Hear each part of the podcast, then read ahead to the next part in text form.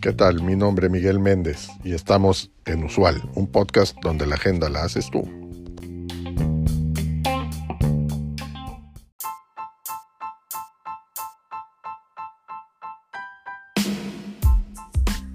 Las endorfinas, la serotonina y la oxitocina tienen diferentes tipos de efectos positivos en, nosotros.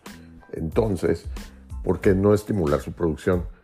Aquí te presento para esto eh, algunas opciones. Empecemos por las endorfinas. Las endorfinas alivian el dolor, reducen el estrés y aumentan la sensación de placer y bienestar físico.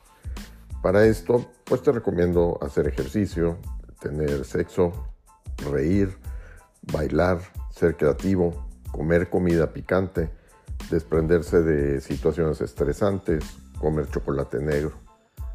Ahora bien, seguimos con la serotonina. La serotonina estabiliza nuestro estado de ánimo, mejora el sueño y controla las emociones, el apetito y la digestión.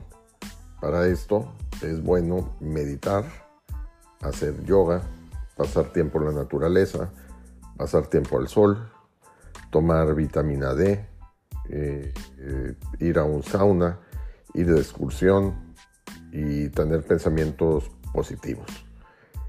Y no olvidemos la oxitocina, conocida como la hormona del amor. La oxitocina es responsable de vincularnos con los demás. Para esto es bueno eh, acariciar un animal, hacer una buena acción, abrazar a alguien, hablar con un ser querido, pasar tiempo con amigos, tomar vitamina C y, o cantar. Haz la prueba y nos dejas un mensaje con los resultados. Te aseguro que serán muy positivos. En días pasados fue el Día Mundial contra la Depresión. Espero que nunca sufras de ello.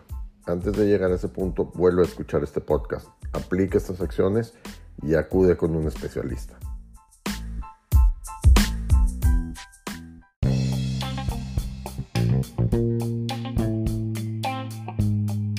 Gracias por acompañarnos en este episodio. Te recuerdo seguirnos y darnos like. Es de suma importancia para el desarrollo de este proyecto.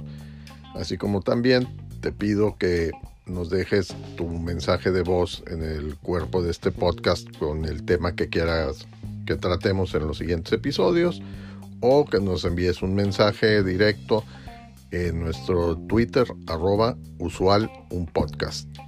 Hasta la próxima.